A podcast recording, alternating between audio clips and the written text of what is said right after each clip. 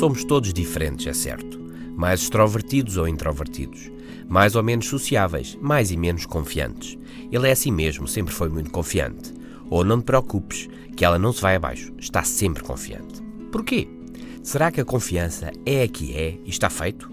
Ou podemos mudá-la, aumentar a confiança? E como?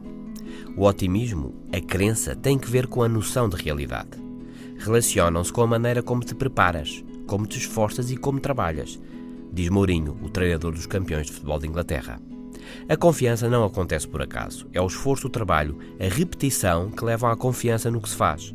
John Wooden, treinador lendário do basquetebol americano, disse que o aço mais duradouro, mais indestrutível e decisivo é a confiança em nós mesmos, bem fundada, que é sempre ganha e nunca dada.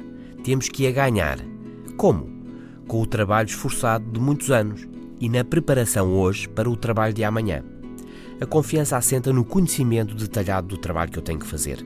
Conhecimento que vem do esforço físico e mental para melhorar, para fazer e fazer de novo. Como dizia Napoleão, a melhor arma é a repetição. Preparemos-nos melhor do que os outros e ganharemos a confiança que faz a diferença. Desconfiar é um primeiro passo para correr mal. Limitar-me a mim mesmo porque não me preparei, não me esforcei, porque não tenho confiança, é às vezes vital.